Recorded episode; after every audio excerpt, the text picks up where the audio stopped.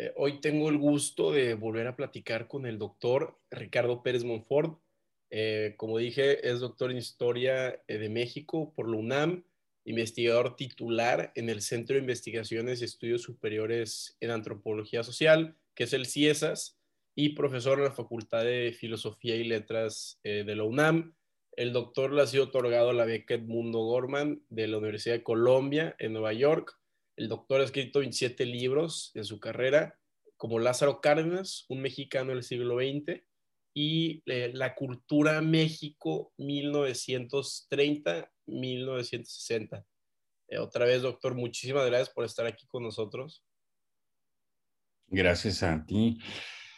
Este, y bueno, eh, pues me da gusto estar aquí otra vez para hablar sobre estos libros relativamente recientes.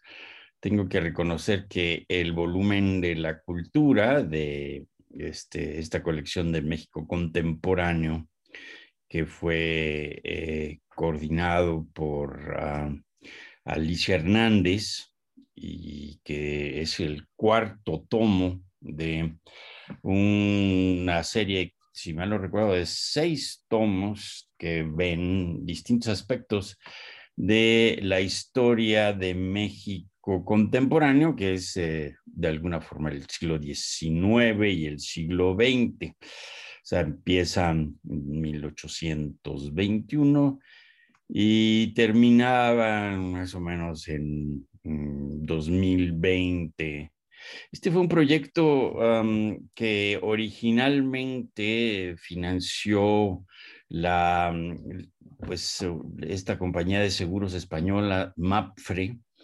que, este, que decidió hacer una serie de libros de historia contemporánea de distintos países de América Latina. Hizo el de Argentina, el de Venezuela, el de Colombia y en el de México, pues tuve la oportunidad de participar eh, con otros investigadores importantes, el volumen 4, el que me tocó coordinar a mí.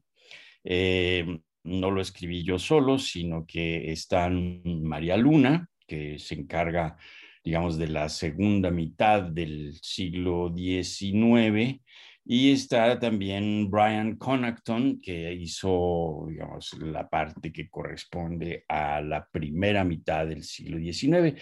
Yo hice lo que correspondería a finales del porfiriato, ¿no?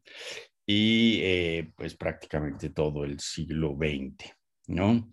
Em, fue un trabajo que pues eh, implicó hacer una especie de resumen de eh, pues estudios que había yo hecho antes y también de otros autores que se habían dedicado a la historia de la cultura mexicana, como por ejemplo Carlos Monsiváis, que hizo, eh, se encargó en, el, eh, en la historia general de México, del Colegio de México, de los capítulos de la cultura, aunque él em, se enfocó principalmente en la cultura académica, ¿no?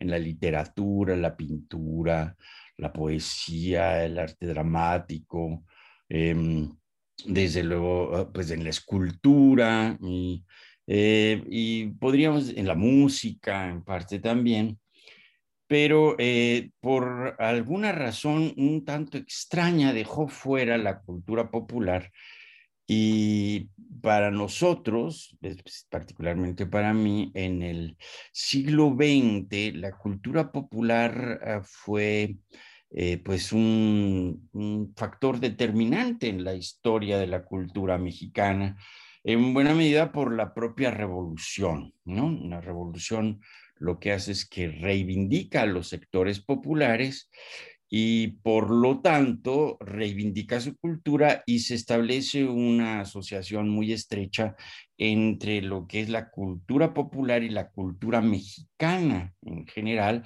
desde luego también con, eh, con vínculos muy, muy cercanos a la cultura académica. pero es un momento en el que, sobre todo después de la revolución y durante la revolución, ya en los años 20, 30, 40, 50 del, del siglo XX, eh, la cultura popular adquiere un peso determinante, ¿no? Este, por ejemplo, las artesanías, la música popular, eh, el teatro popular, desde luego, la literatura, eh, sobre todo la de los medios de comunicación masiva, el, cine, la radio, ¿no? Todos estos espacios que forman parte, digamos, del progreso tecnológico en el siglo XX, eh, incorporan la cultura popular y por lo tanto, eh, pues fue desde mi punto de vista necesario incorporar esta vertiente también desde luego a la historia de la cultura académica. Em, fue un trabajo que me dio mucho gusto poder hacer porque eh, resultaba que la, historia de la cultura mexicana estaba muy fragmentada, ¿no? Se habían hecho importantes eh, contribuciones a la historia de la literatura, a la historia de la pintura, a la historia de la música, ¿no? Pero eran volúmenes o trabajos que, em, que pues se abocaban a la disciplina o a la subdisciplina y que no, que rara vez, no es que no lo hicieran, pero rara vez Em, eh, establecieran los, los intercambios que existen, digamos, entre las diversas subdisciplinas. Y, este, y fue pues un, intento que eh, primero se publicó, en, como decía, eh, bajo los auspicios de MAPFRE, y posteriormente en el Colegio de México y el Fondo de Cultura Económica decidieron publicar esos volúmenes ya como podríamos decir una especie de manuales de historia mexicana, sobre todo para, para mm, estudios superiores, para, digamos, las licenciaturas o incluso para las prepas, ¿no? este, y eh, desde luego con una mirada mm, pues más contemporánea, podríamos decir, porque eso también es cierto, las, los estudios disciplinarios de, la, de distintos aspectos de la cultura mexicana pues habían, se habían abordado desde los propios años 20, 30, 40, 50, pero como decía, eran muy fragmentados y no teníamos una historia de la cultura mexicana de los siglos XIX y XX en el repertorio nacional. Por eso me parece que fue un, un, proyecto que también gracias desde luego a María Luna y a Brian Connaughton, eh, pues se concretó con relativa rapidez y, y, ha tenido hasta donde sé una aceptación eh, muy particular, ha recibido unas cuantas reseñas.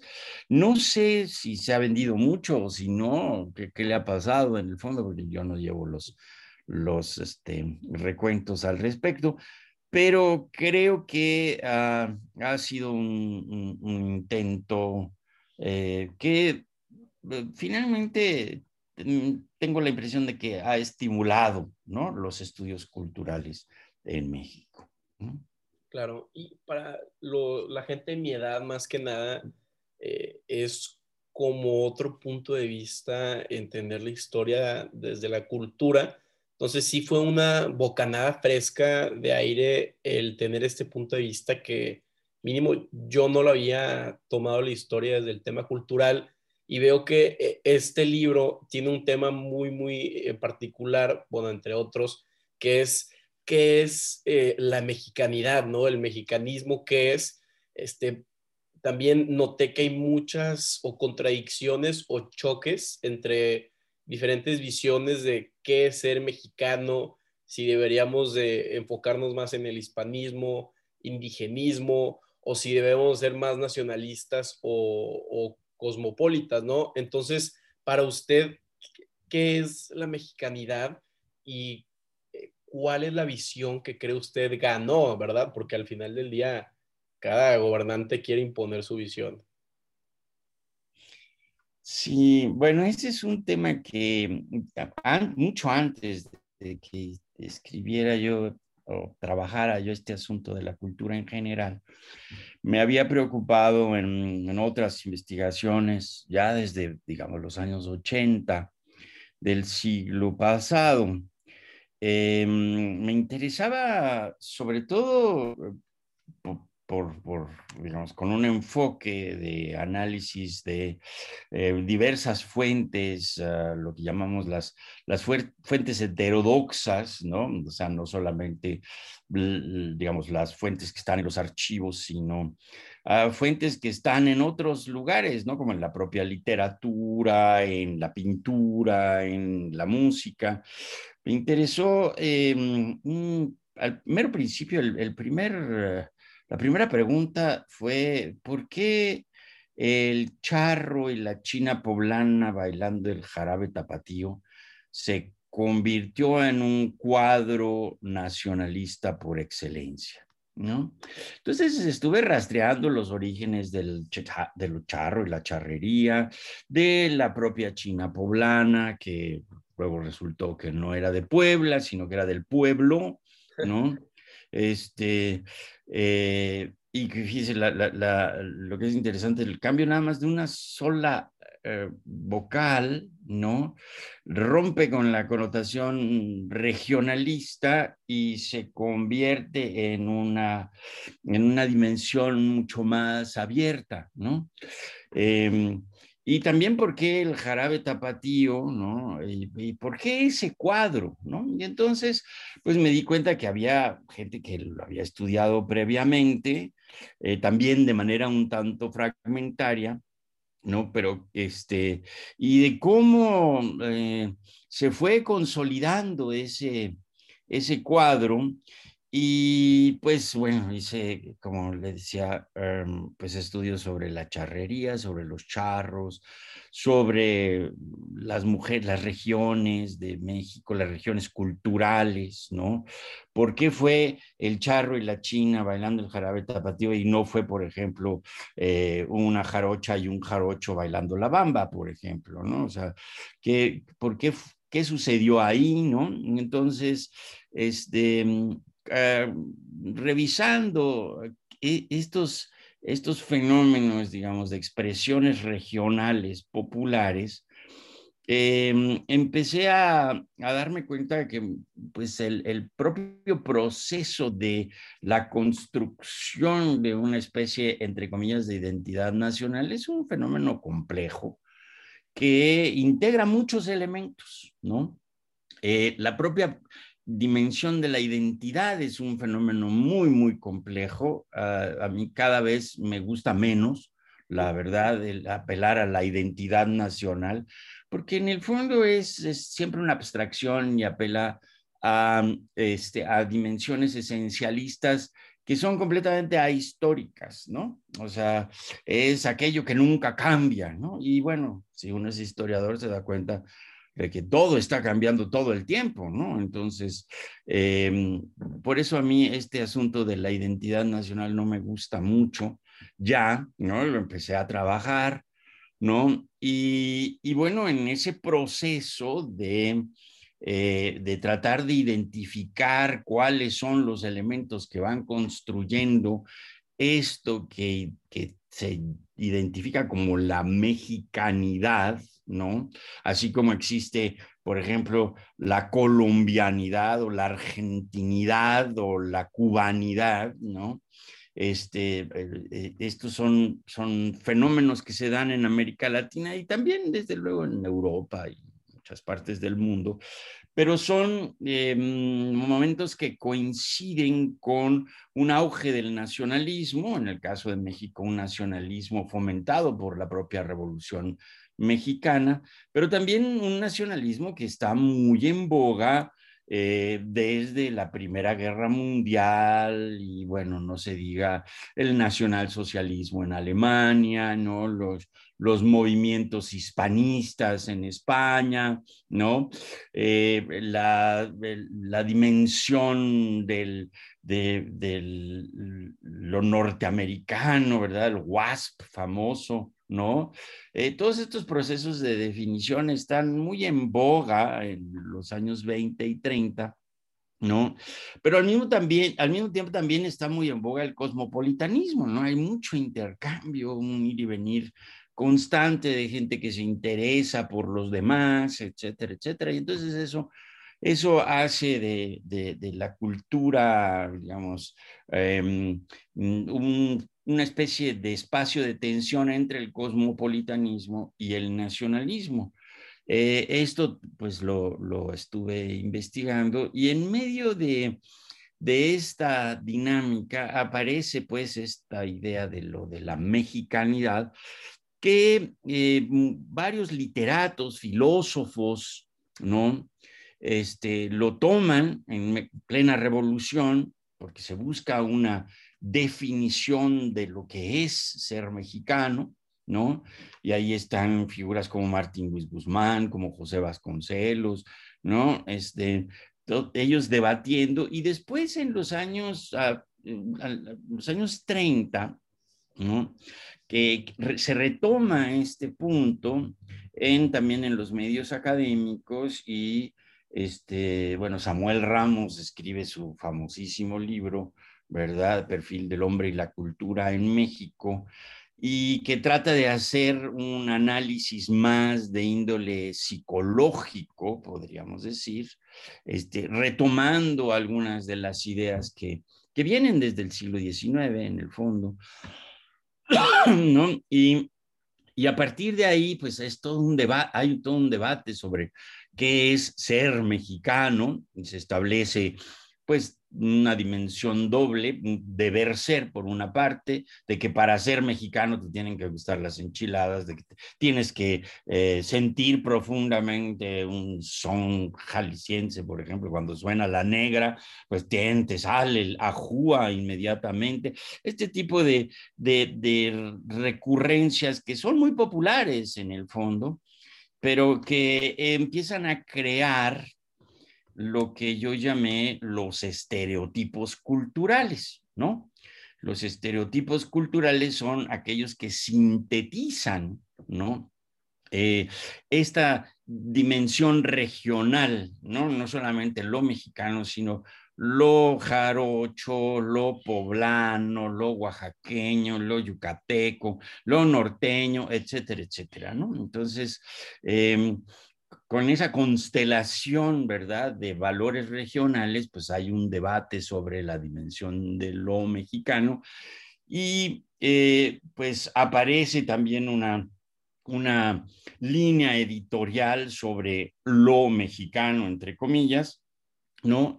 Y se debate mucho, se, debate sobre su psicología, sobre su machismo, sobre su sumisión, sobre este, sus características, eh, eh, digamos, um, eh, afectivas y, su, y bueno, y no solamente eso, también sobre cómo se viste, qué cosas come, cómo, cómo se expresa, etcétera, etcétera. Son todos estos elementos hasta que se llega a un momento eh, eh, que yo me atrevería a decir que es crucial y que eh, da pie a un libro importante en la historia de la cultura mexicana, que es El laberinto de la soledad de Octavio Paz, que es una reflexión, ¿verdad?, de cómo somos y quiénes somos los mexicanos, ¿no? Eh, Octavio Paz lo hace de una forma muy inclusiva, él habla de, que somos así, ¿no? Y los mexicanos somos, este, eh, todos usamos máscaras y que tenemos un conflicto muy serio porque nuestro padre hispano violó a nuestra, padre, nuestra madre indígena y cosas que desde luego se popularizaron. Creo que el estudio de, de, de paz sí era, tenía ciertas pretensiones serias y filosóficas.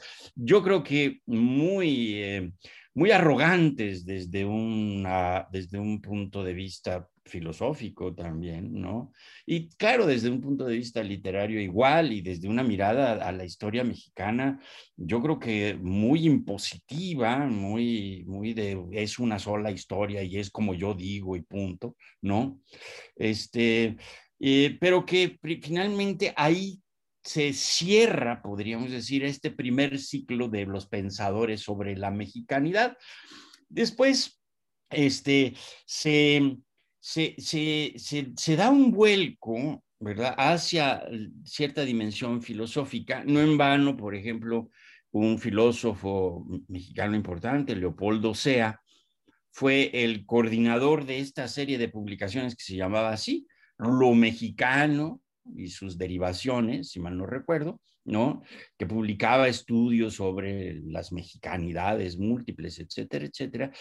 Y Leopoldo Sea, junto con un grupo de jóvenes eh, eh, filósofos, siguiendo una línea de la filosofía analítica, este, un poco también trasnochadona desde mi punto de vista, formaron un grupo que se llamó el Grupo Hiperión, ¿no? Eh, a finales de los años 40, principios de los años 50, ¿no? Eh, que fueron un grupo de filósofos ubicados en la propia universidad, en el Colegio de México, que se preocuparon mucho por esto que llamaron la filosofía de lo mexicano. ¿no? Este, ahí estaban, este, pues desde luego el propio ah, Leopoldo Sea, pero también estaban Luis Villoro, por ejemplo, estaban Alejandro Rossi también, ¿no?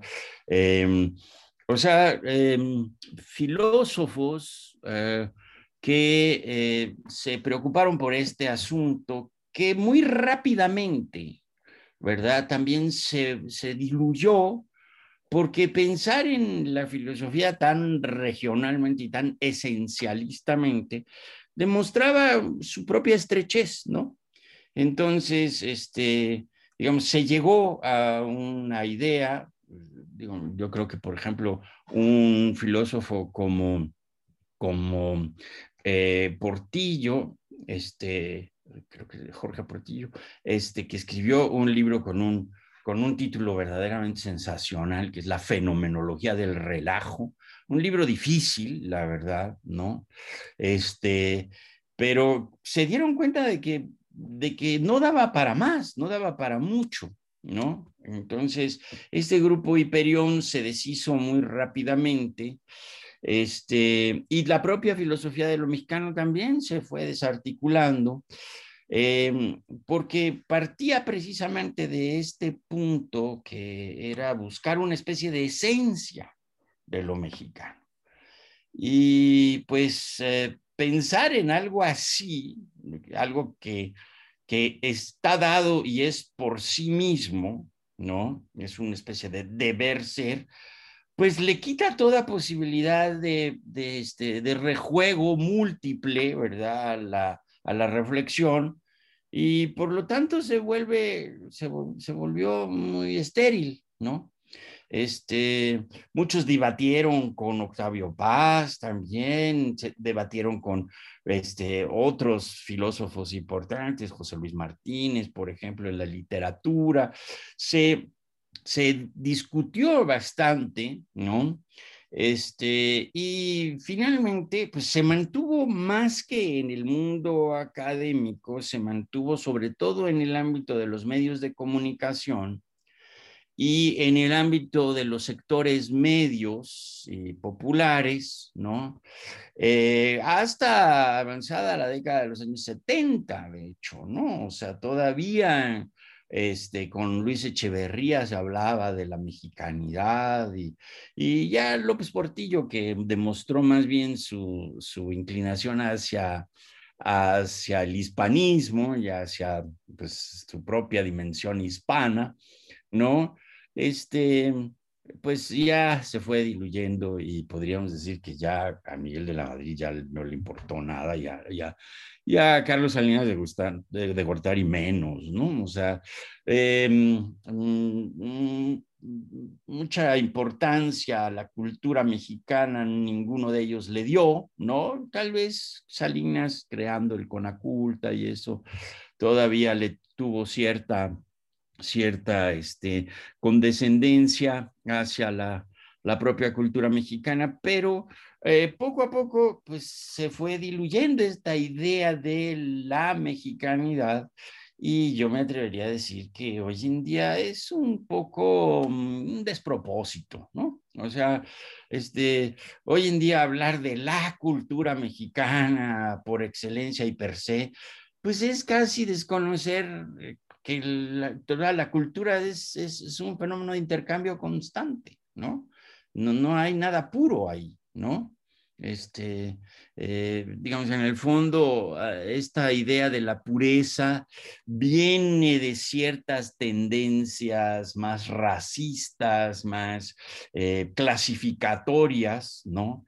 Que de una reflexión histórica de fondo. ¿No? Entonces, digamos, eh, lo que te puedo decir sobre el asunto de la mexicanidad es que, pues sí, tuvo un auge, ¿no? Mm, impulsado por el propio nacionalismo, ¿no?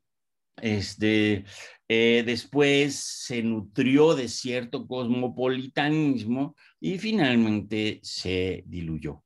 Ahora, em, eh, esto no hay que confundirlo con, por ejemplo, el patriotismo o el matriotismo, como quería Luis González en determinado momento, ¿no?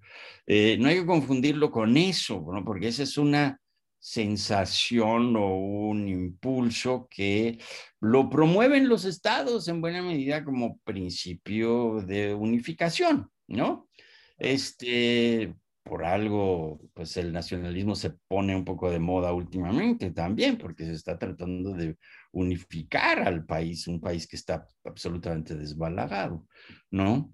Entonces, em, eh, digamos, este asunto de la mexicanidad como tal, este, pues sí fue parte del debate de la cultura mexicana, pues desde finales del siglo XIX hasta pasada la segunda mitad del siglo XX.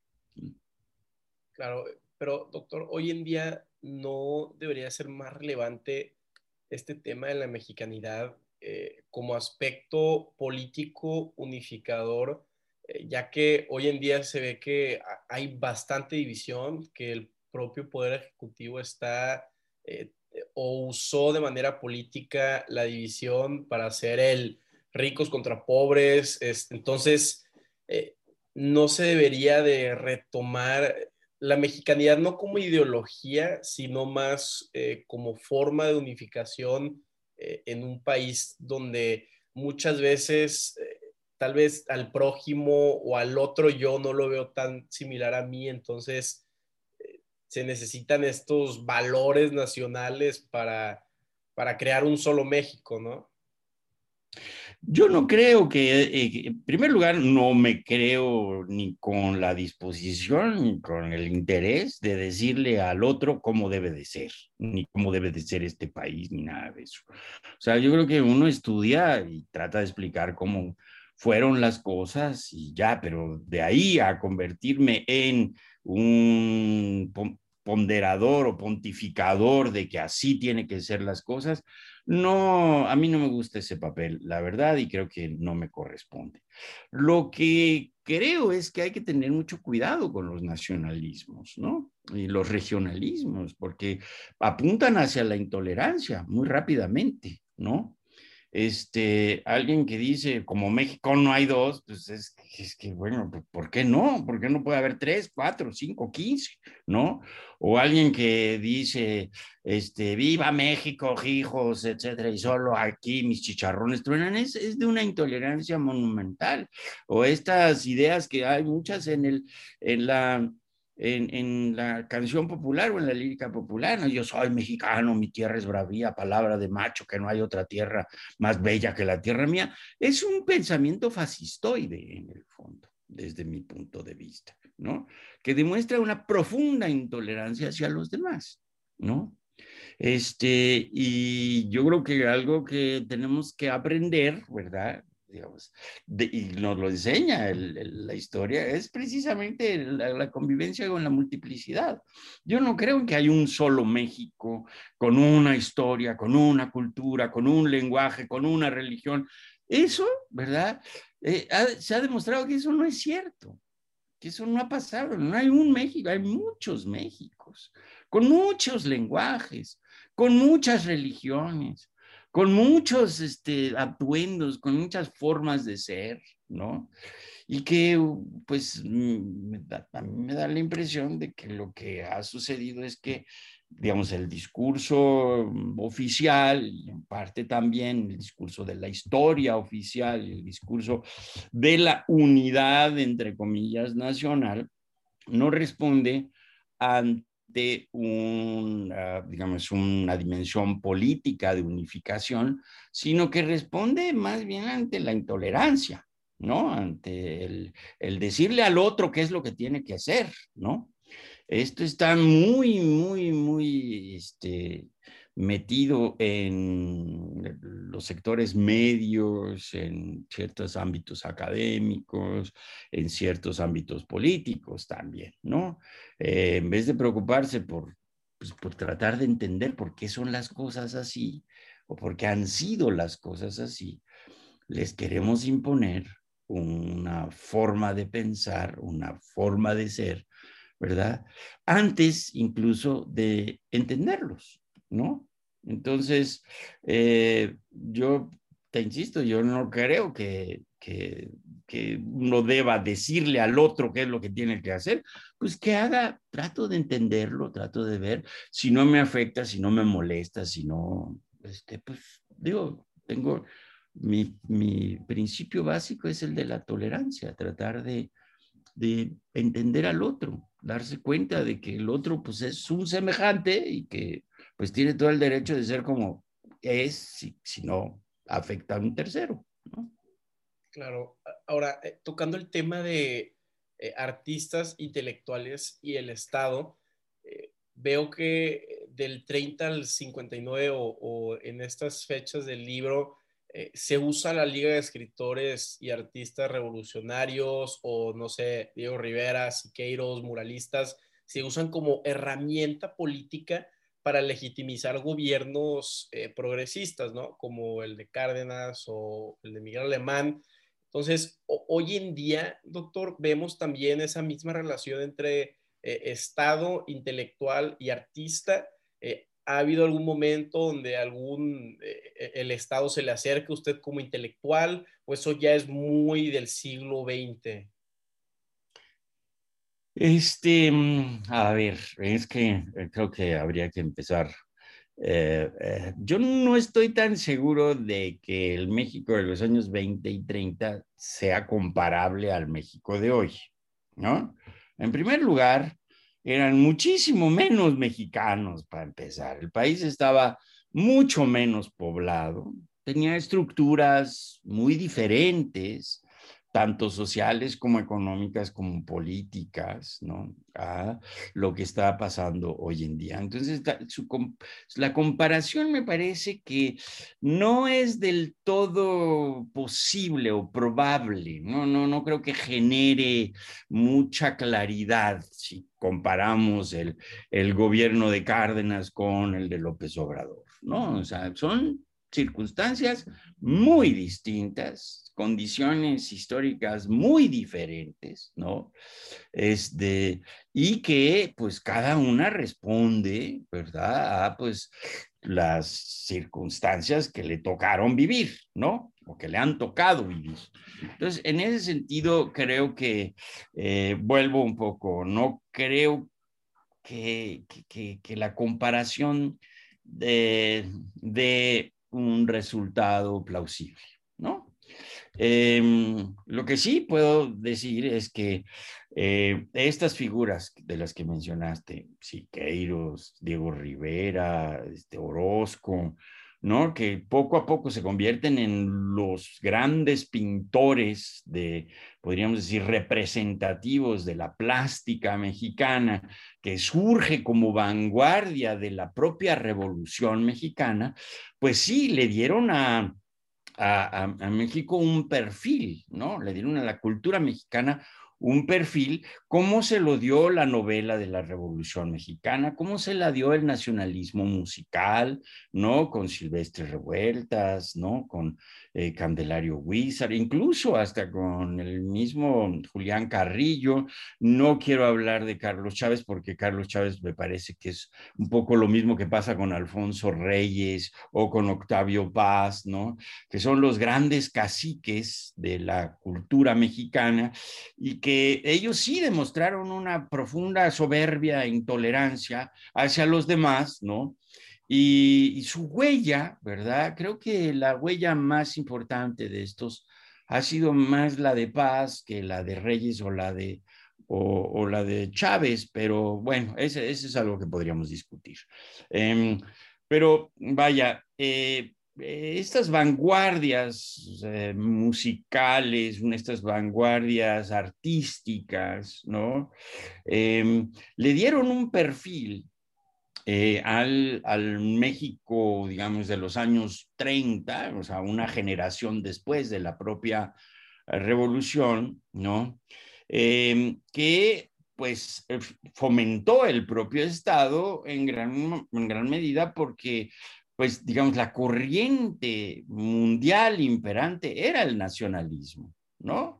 O sea, había nacionalismo en Estados Unidos, había nacionalismo en, Francia, en Alemania, en, España, en Inglaterra, en Latinoamérica el nacionalismo también estaba muy efervescente. Entonces, claro, el nacionalismo mexicano pues tiene sus extremos, ¿no? Tiene momentos importantísimos como la expropiación petrolera, ¿no? Que, que sí genera una crisis mayúscula, ¿no? O tiene momentos importantes de construcción de unas estructuras, como por ejemplo la propia reforma agraria, ¿no? Que impulsa el, general Cárdenas, ¿no? Este, eso genera también a su vez una cultura propia, una cultura del momento, que por ejemplo, pues hoy en día sería impensable, ¿verdad? Hacer un acto como la expropiación petrolera, ¿no? Hoy en día sería impensable, ¿verdad? Este, eh, eh, armar una vanguardia como fue la plástica mexicana de los, de los años 20 y 30, ¿no? Em, eh, y, sería impensable, no porque, no porque no exista talento, ¿no? Sino más bien porque el sentido de la administración cultural en el Estado contemporáneo es absolutamente otro que el de la administración cultural de la en la década de los años 30. Eh, en la década de los años 30, pues todavía no existía el Instituto Nacional de Bellas Artes, por ejemplo, y sí existía esta liga de artistas y escritores revolucionarios de la que hablas, de la LEAR, que es un producto muy circunstancial también, muy de los años 30, ¿no? Es también este, el taller de la, de, la plástica mexicana, por ejemplo, o de, la, de, la, de las, las, impresiones populares, ¿no? Son, son muy de momento, ¿no? La alianza, por ejemplo, entre los artistas revolucionarios y el gobierno revolucionario es también complicada, no es tan fácil, ¿no? O sea, este, el vínculo entre, digamos, la administración pública y los creadores, los intelectuales, este, no necesariamente es un vínculo eh, de, de cooptación como eventualmente sí sucedió en los años 50, parte de los 60, la cooptación por parte de los gobiernos priistas de intelectuales, de artistas, eh, etcétera, etcétera, se logró porque pues, el Estado mexicano iba creciendo, iba estableciendo cada vez un mayor control, ¿no?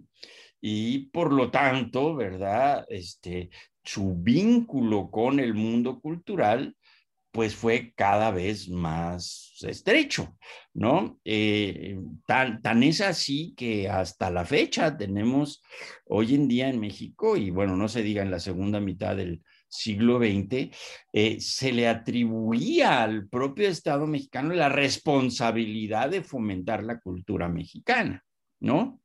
Este, yo creo que hay una parte de responsabilidad, no cabe duda, ¿no? O sea, está el Instituto Nacional de Bellas Artes, está el Instituto Nacional de este, este, antropología e historia, están muchos otros, está el, seguro social, etcétera, etcétera.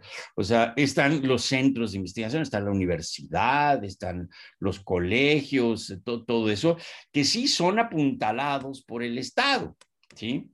Pero también hay una sociedad, ¿no? Que, sin el apuntalamiento del Estado sigue produciendo cultura también, ¿no? Este, y en la medida en que el Estado se fue retirando gracias al neoliberalismo, ¿no? Este, pues esa cultura ingresó a ámbitos como el mercado, ¿no? que supuestamente debía regular ¿no? las competencias, pero que finalmente no lo hizo, ¿no? sino que solamente se interesó por la comercialización. ¿no? Eso lo, lo explicamos en otro libro que salió recientemente que se llama Cultura en Venta, ¿no? que es este, son una serie de estudios eh, que hicimos un grupo de, de 11 compañeros, bueno, 18 colegas, este, entre estudiantes, profesores, estudios de cómo se ha ido comercializando y mercantilizando la cultura desde este, pues, los años 50 hasta hoy en día. Estos son un par de libros que están todavía, eh, están en el mercado y están esperando que se discutan ampliamente porque son relativamente recientes, ¿no? Este, este es un libro que coordiné junto con mm, la doctora Ana Paula de Teresa, este, que es antropóloga y con varios estudiantes y colegas nuestros, ¿no? Este, este libro de Cultura en Venta, trata de explicar ese fenómeno, ¿no? De cómo el Estado asumió en determinado momento la rectoría, podríamos decir, del fomento cultural y luego cómo poco a poco se fue retirando para dejar la cultura o las expresiones culturales a al libre rejuego del mercado, que es, un, es muy relativo, ¿no? Porque en un país en donde los medios de comunicación son monopolios, ¿no? Monopolios privados, ¿no? Este, pues no hay posibilidad de, de, de, realmente un juego comercial o mercantil eh, justo, ¿no? O sea, si a ti te, te contrata Televisa, tienes muchísimas más chances de vender tu producto que si publicas en el Fondo de Cultura Económica. ¿Sí? Entonces, este, eh, en ese sentido, em, digamos, podríamos decir que sí, las circunstancias son muy distintas, ¿no? Entonces, hoy en día, pues, este, yo no me atrevería a a juzgar ni a decir qué es lo que tiene que hacer el Estado, ¿verdad? Sí tengo capacidad de criticar lo que hace, ¿no? Me parece que poner a personajes sin ningún significado académico ni artístico a la cabeza de una Secretaría de Cultura o una cosa de este tipo y pone exclusivamente administrativos y gente que no le interesa el fenómeno cultural, pues eso sí me parece grave, ¿no? Eh, me parece grave también que, que, no haya un interés por parte del Estado eh, en intento de fomentar este, un arte, por ejemplo, popular. Me parece dramático que el Estado siga eh, tolerando, ¿verdad? Este, eh, unos medios de comunicación tan irresponsables como Televisa o el Canal 13, ¿no? Es el, yo creo que el Estado sí debe de regular, para eso está, ¿no?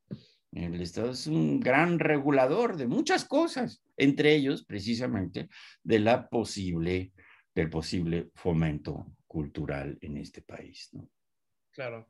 Sí, voy a eh, leer el libro de, Cultura de Venta como continuidad de, de este Cultura del 30-60, más eh, a, mí me llamó la atención mucho en los fragmentos de, de Miguel Alemán del libro, cómo eh, usted dijo que había nacionalismo en la época, este, en todos, muchos países en Estados Unidos, pero ¿no será que este nacionalismo se desbordó un poquito hacia el fascismo?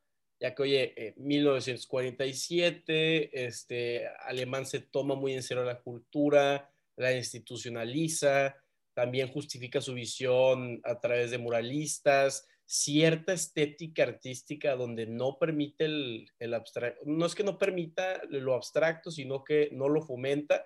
También hay una estética musical y, y me hace recordar un poquito la Alemania nazi, donde el mismo Hitler usa la arquitectura, el arte y la cultura para empoderarse. Y luego Miguel Alemán hace eh, la ciudad universitaria y la hace enorme. Entonces, me hace recordar mucho al arquitecto nazi Speer.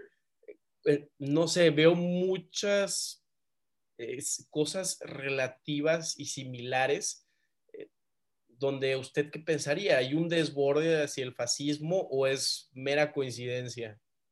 yo creo que, cuidado, hay, hay un anacronismo este, que, que, hay que tener mucho cuidado. Hitler y, y Speer y toda, digamos, toda esta dimensión del arte fascista, igual que sucedió en la Unión Soviética con el realismo soviético, ¿no? Este, son anteriores, ¿no? O sea, son de los años 30, ¿no? Miguel Alemán llega al poder en 1946, ya pasó la Segunda Guerra Mundial, ya el fascismo está derrotado, ¿sí? Entonces, Miguel Alemán, este, yo no creo que se haya inspirado en el fascismo, sino más bien el régimen de Alemán lo que trató de hacer fue institucionalizar el fomento a la cultura. Por eso es el Instituto Nacional de Bellas Artes, ¿sí? Que se funda a finales del 46 precisamente, ¿no? Y que lo, lo impulsa, ¿no? Y que, pues, digamos, se convierte en una especie de, eh, digamos, centro o espacio rector del acontecer cultural de México, en el que hay literatura, música, pintura, este, arquitectura y también museografía, y esto es muy importante, ¿no? O sea, el Estado mexicano fomenta el arte mexicano a través de eh, exposiciones internacionales, porque se puede hacer, porque antes de la Segunda Guerra Mundial, pues era complicado hacerlo, aunque, por ejemplo, las, las exposiciones mundiales de las primeras en las que aparece México con cierta relevancia y su propio nacionalismo, pues son de 1928, 29 y luego en la década de los años 30, ¿no? Pero la Segunda Guerra Mundial sí desajusta eh, esta tendencia, digamos, uh, eh, digamos, de control fascistoide de los acontecimientos culturales. Y más bien eh, después de la Segunda Guerra Mundial lo que aparece es una especie de fomento que se asocia, está vinculado a una, eh, digamos, a una difusión del arte mexicano a nivel internacional pero también con un rejuego interesante de fomento al turismo, ¿no? De vender al país en los mercados internacionales, ¿no? De generar interés a las inversiones externas por, porque, porque inviertan en México, etcétera, etcétera. O sea, es otro mecanismo, no es el mismo mecanismo de control del Estado de fascista o o nacionalsocialista. El mecanismo de Alemán es otro, es más institucionalizador, más este, de difusión, ¿no? O sea, no en vano. Bueno, en primer lugar está Carlos Chávez en el, en el Instituto Nacional de Bellas Artes, pero su segundo a bordo es Fernando Gamboa, que es el gran museógrafo de este país, ¿no? El que mueve las obras eh, artísticas mexicanas por prácticamente todo el mundo y muestra, claro, muestra lo que se había hecho antes, ¿no? Que eran pues la plástica mexicana, la, desde luego la pintura, pero también algunos aspectos de la literatura, el arte popular, la, la, la música, etcétera, etcétera, ¿no? Entonces, sí son dos fenómenos yo creo que muy distintos, ¿no?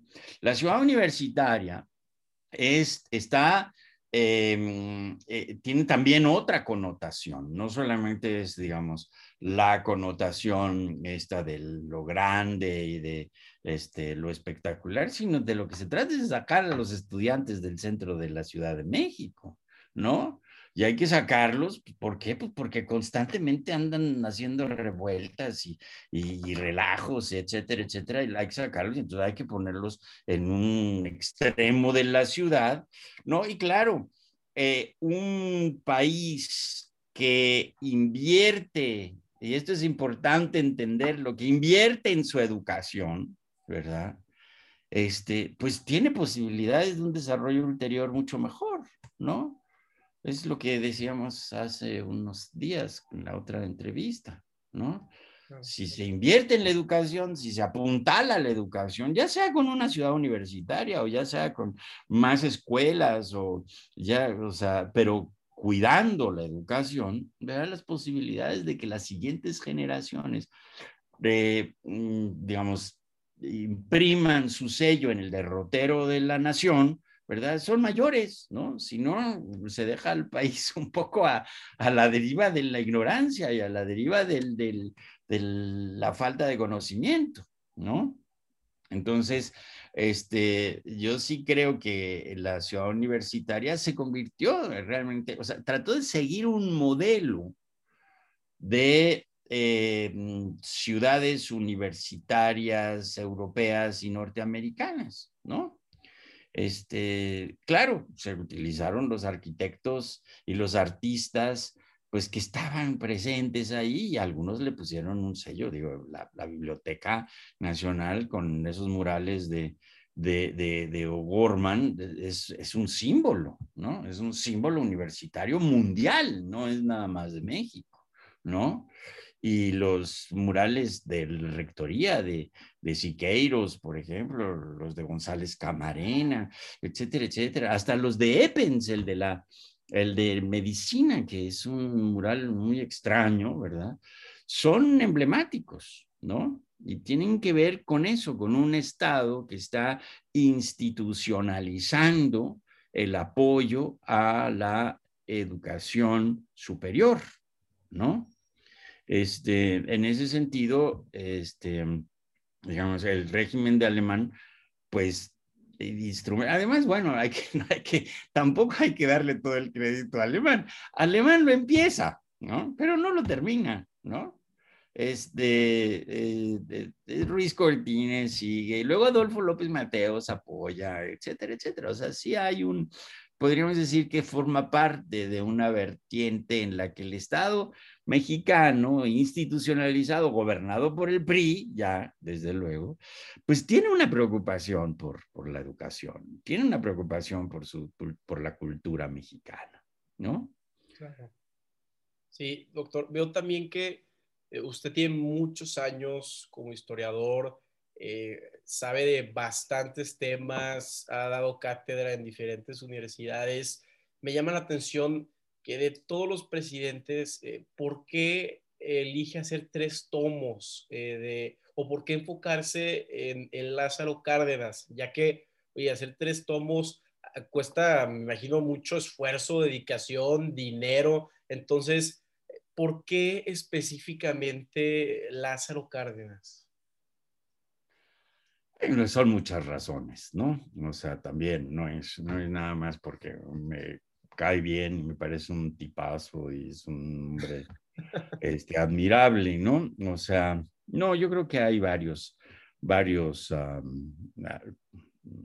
varias justificaciones para, para mi interés por Lázaro Cárdenas. En primer lugar, em, yo realmente empecé mi carrera como historiador eh, enfocándome en la década de los años 30, sobre todo. O sea, hice algunos trabajos previos de la revolución, ¿no? Pero realmente ya mi tesis de maestría, mi doctorado, eh, todo está eh, eh, englobado en finales de los años 20, los años 30, principios de los años 40. Ese periodo fue el periodo que me, más me interesó desde los inicios de mi carrera.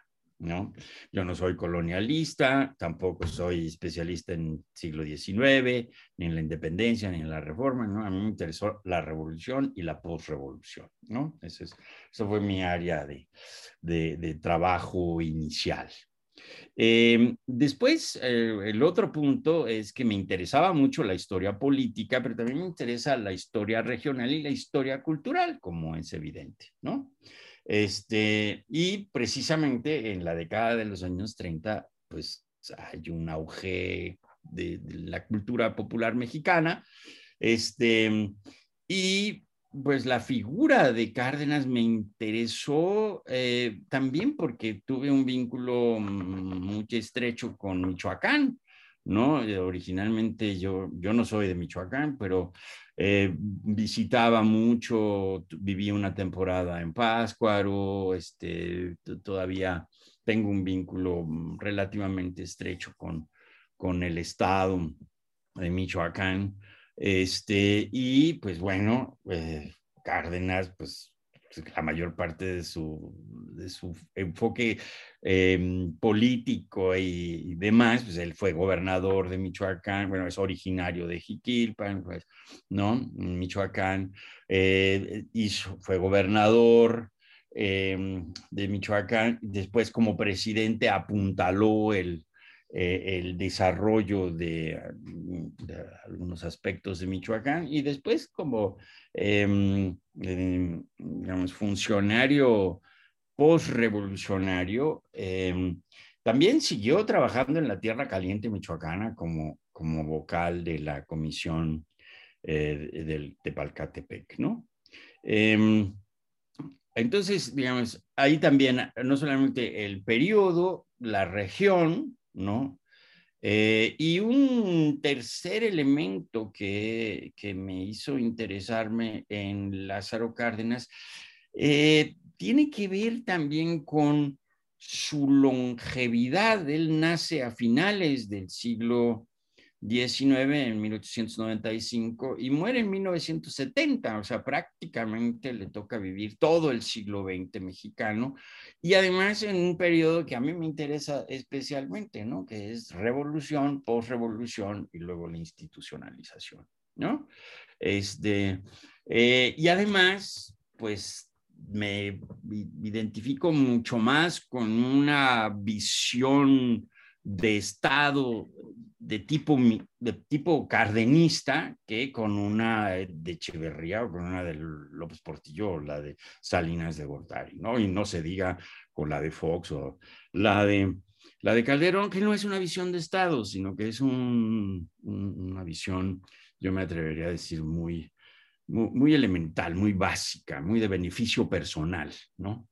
Eh, el, el, caso de, de, Cárdenas creo que sí fue y ha sido y es el estadista pues, más relevante del siglo XX en México. Tal vez podría yo mencionar a Plutarco Elías Calles como el otro, pero entre ellos dos, y claro, Cárdenas es en buena medida producto del propio callismo, ¿no? Pero yo creo que ellos dos son los grandes creadores del Estado mexicano, ¿no? Este, y, em, y bueno, a diferencia de Calles, que sí fue muy personalista, Cárdenas yo creo que sí tenía un proyecto de Estado, este, eh, em, yo creo que muy intuitivo, eh, la verdad, no porque hubiese estudiado mucho ni nada de esto, sino porque sí tenía un compromiso con el campesinado mexicano, con las clases obreras, ¿no? Em, mucho más que con los empresarios y mucho más que en los sectores medios reaccionarios, ¿no? Este, y, y, eso es algo que yo comparto, la verdad, a mí me interesa el bienestar del, del campo mexicano y desde luego también de los sectores obreros.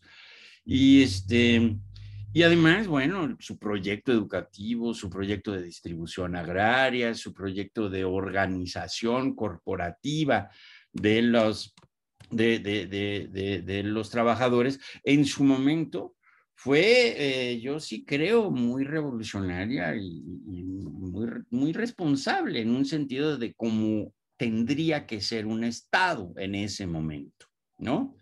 Eh, su propio nacionalismo también no es un nacionalismo ultranza, no es fascistoide, es nada más defensa de los recursos, pues, y la soberanía nacional, ¿no? En ese sentido, pues yo congenio mucho con, con, con ese apuntalamiento. Y después, un último aspecto que, que aparece mucho más en el, en el tercer volumen que está por, por publicarse, es eh, su calidad humana. ¿No?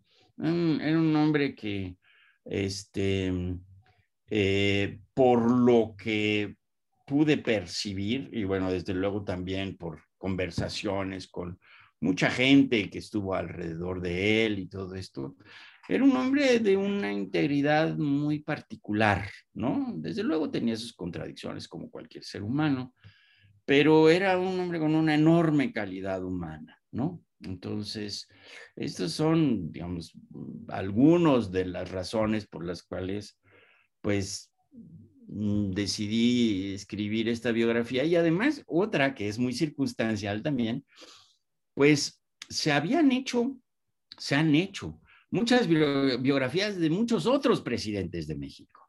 Pero la última eh, que se había hecho, bueno, una que es un fascículo pequeño, que es el que hizo Enrique Krause en, en la biografía del poder, que desde mi punto de vista equivoca la perspectiva, porque yo no creo que sea un, misionero ni, ni, ni, en el fondo tampoco fue un militar tan relevante, pero bueno, en el fondo no, creo que el que sea un general misionero no lo define eh, como tal.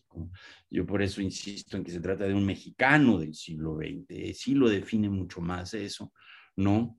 Este, en buena medida también pensando en, en, en su dimensión nacionalista, pero un nacionalismo positivo, ¿verdad? No, no regresivo ni, impositivo, ni impositivo, ¿no?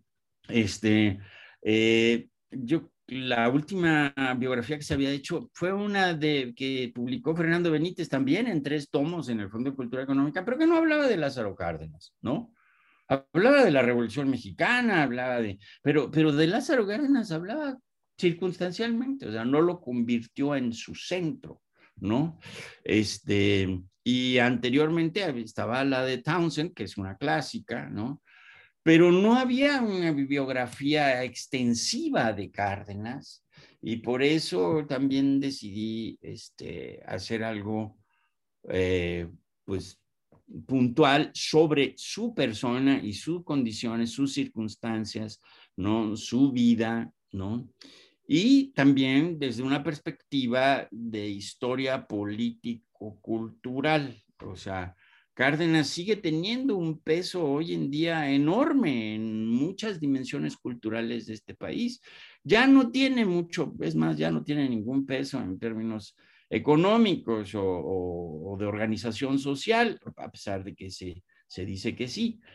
Pero pero es un legado, yo creo que importante. Y, esto me, me este, fue parte de la razón por la que decidí dedicarle estos tres volúmenes. Un, colega mío me dijo en algún momento cuando se publicó el segundo volumen, me dijo que a poco hay tanto que decir sobre Cárdenas, ¿no? Y este, y pues yo le dije que, pues yo sí pensaba que era importante hacer una obra. Se han hecho obras monumentales sobre Pancho Villa, se han hecho obras monumentales sobre Hernán Cortés, se han hecho obras monumentales sobre este, hasta sobre Echeverría y López Portillo, ¿verdad? Este, pero no teníamos una biografía extensiva de Cárdenas. Eh, el ingeniero Cuauhtémoc Cárdenas publicó eh, un poquito tiempo antes de que saliera mi, este, mi versión de su biografía, una biografía hecha por él, por el ingeniero Cárdenas, que es un recuento interesante, eh, desde luego desde la perspectiva de su hijo, con, una, con un énfasis particular en lo político, ¿no? Y en lo económico, pero yo traté precisamente de, eh, de, de explicarme al personaje más desde una perspectiva regional, eh, político, cultural, eh, también sus vínculos internacionales, que es, eh, sobre todo en la, en la última etapa de su vida, fueron muy importantes. Claro, a, mí también me llama mucho la atención de Cárdenas y hay una frase muy interesante de Rafael Subarán, uno de los políticos eh, y militares perdonados por la ley de indulto de Cárdenas del 36, que dice, Cárdenas tiene el corazón de Madero y el carácter de, Carranza.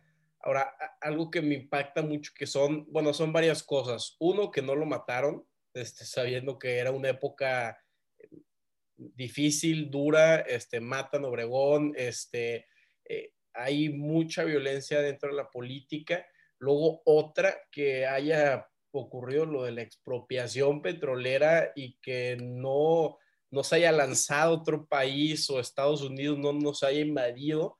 Entonces, eh, eh, me llama mucho la atención eh, por qué hubo, por qué le permitieron esas cosas o, ya digo, ya para finalizar la entrevista, o cuáles son las lecciones que podemos tomar de, de Cárdenas, donde el hombre no, te digo, no le digo que, hizo lo que quiso, pero, pero es un enigma y es un personaje que hasta logró derrotar o eliminar el, maximato en, las épocas de, calles. Entonces, es un personaje que me gustaría saber más y entenderlo. Pues entonces te culmino a que le hace el libro. que leas los tres tomos. Ahora que el tercero, eh, yo creo que ahí están algunas de las explicaciones que, este, eh, por lo menos trato de dar de por qué sucedió la eliminación del maximato. Porque no, no es que no lo hayan matado, ¿eh? o sea, este, estuvo en peligro de muerte varias veces, ¿no?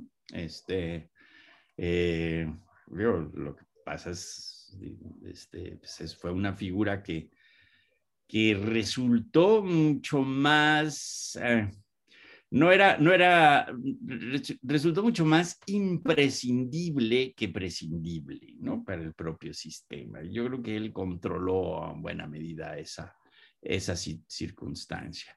Pero fue un personaje que, por ejemplo, eh, además de su periodo, que es un periodo muy estudiado, ¿no? En 1934 a 1940, pues son prácticamente, es, es, uno de los, de los periodos que más bibliografía tiene en el siglo XX mexicano, igual que en la propia revolución, ¿no? Entonces sí, hay, hay, está muy estudiado, pero se ha estudiado poco y por, por, buenos historiadores, pero, pero poco, su periodo como, como secretario de defensa, ¿no? Y se ha estudiado muy poco y muy mal, por cierto, su periodo como vocal de, de la Comisión del Tepalcatepec y del Balsans. O sea, este periodo posterior, ¿no? En 1946 son, a 1970, que son, pues, este, prácticamente, son veintitantos años, casi 30 años, ¿no? De su vida, casi podríamos decir, pues, una tercera parte de su vida que no se, no se ha estudiado mucho. Se ha estudiado su infancia y, se ha dicho mucho sobre eso, ¿no? Pero, por ejemplo, se, sabía poco, bueno, solamente unos eh, historiadores regionales magníficos como Álvaro Ochoa, por ejemplo, o Gerardo Sánchez, han hecho trabajos muy puntuales sobre, sobre Jiquilpan y sobre la región, ¿no? Donde, donde nació Cárdenas, ¿no? Este, pero vaya, explicárselo, darse cuenta de qué tipo de familia venía, ¿no? O sea, por qué se va a la revolución, qué hace durante la revolución, todo esto, ¿verdad? Este, no se sabía mucho, la verdad, se sabía mucho de su periodo, pero no se sabía mucho de qué había pasado antes. Hay también buena bibliografía y estudios interesantes sobre su gobierno en Michoacán, ¿no? Este, Ethan Ginsberg, por ejemplo, es, es, un muy buen historiador sobre eso, ¿no?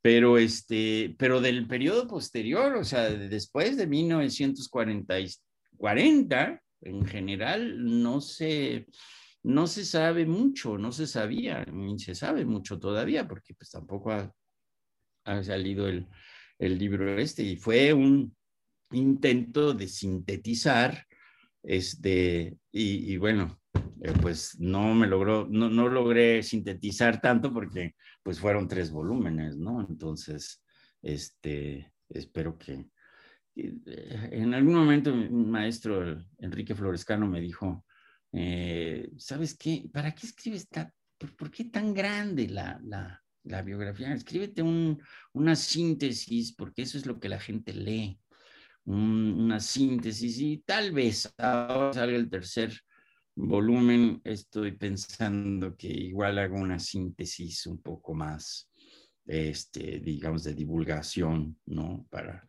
pero no sé, no sé, la verdad, esto espero ver qué, qué respuesta tiene en estos tres volúmenes. Claro, doctor, otra vez muchísimas gracias por su tiempo, por rebotar ideas. Este siempre, ya sabe que está invitado a este programa.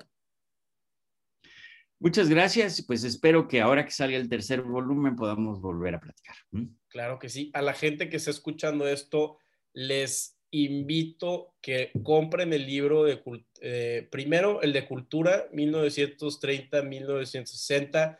Está cortito, son 80, 90 páginas. Te cura la ignorancia, de verdad. Les invito a que lean este que también lean el de Cultura en Venta y cuando salga el tercer tomo de, Lázaro Cárdenas, que también eh, se sumerja en este mundo, más que nada el tema de cultura, que, es mucho más digerible porque toca temas este, de arte, cine, cosas que casi todos nos encantan. Entonces, eh, los invito a que, que lean estos libros. Doctor, otra vez, muchísimas gracias por su tiempo y estamos a la orden. Muchas gracias a ti, Carlos. Hasta luego y que les vaya muy bien. Hola, doctor.